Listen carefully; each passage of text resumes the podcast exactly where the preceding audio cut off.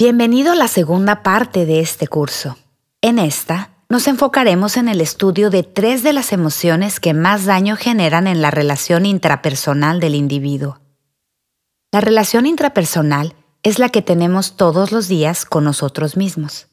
Se puede describir como ese diálogo interno de pensamientos que existe en tu mente.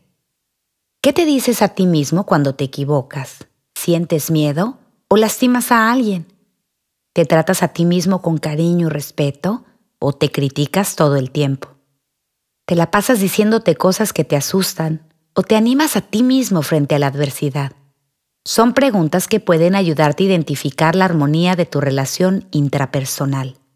Esta última es considerada uno de los factores más importantes para ser felices y tener éxito. De hecho, en la medida en la que nuestro diálogo intrapersonal es más amigable, nos sentimos más motivados para superar los miedos y reponernos ante los tropiezos de la vida. Además, tenemos más posibilidades de alcanzar nuestras metas y vivir en equilibrio. El manejo inteligente de la culpa, la vergüenza y el miedo es un factor que determina en gran medida la armonía de nuestro diálogo interno. Por esta razón, Dichas emociones serán los temas centrales de esta segunda parte del curso.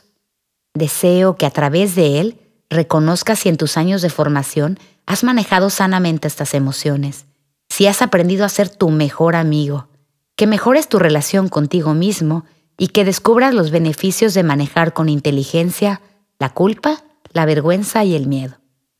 Y para comenzar, es importante practicar uno de los puntos mencionados en el curso anterior en relación al fortalecimiento de la conciencia.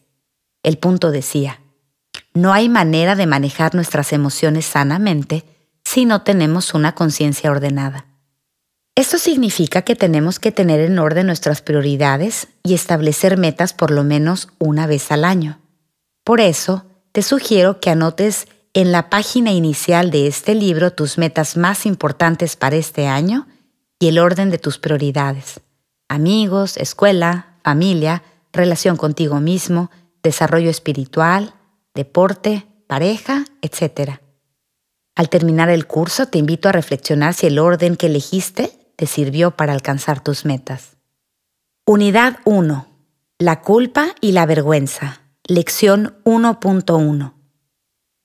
La culpa y la vergüenza son las únicas dos emociones negativas que serán estudiadas simultáneamente en este curso.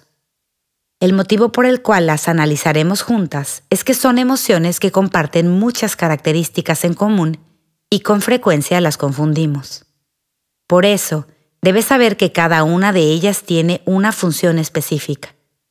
Al estudiarlas en conjunto, pretendo hacerte más consciente de sus diferencias y con ello darte más estrategias para manejarlas sanamente. A continuación, veremos cinco características comunes de la culpa y la vergüenza.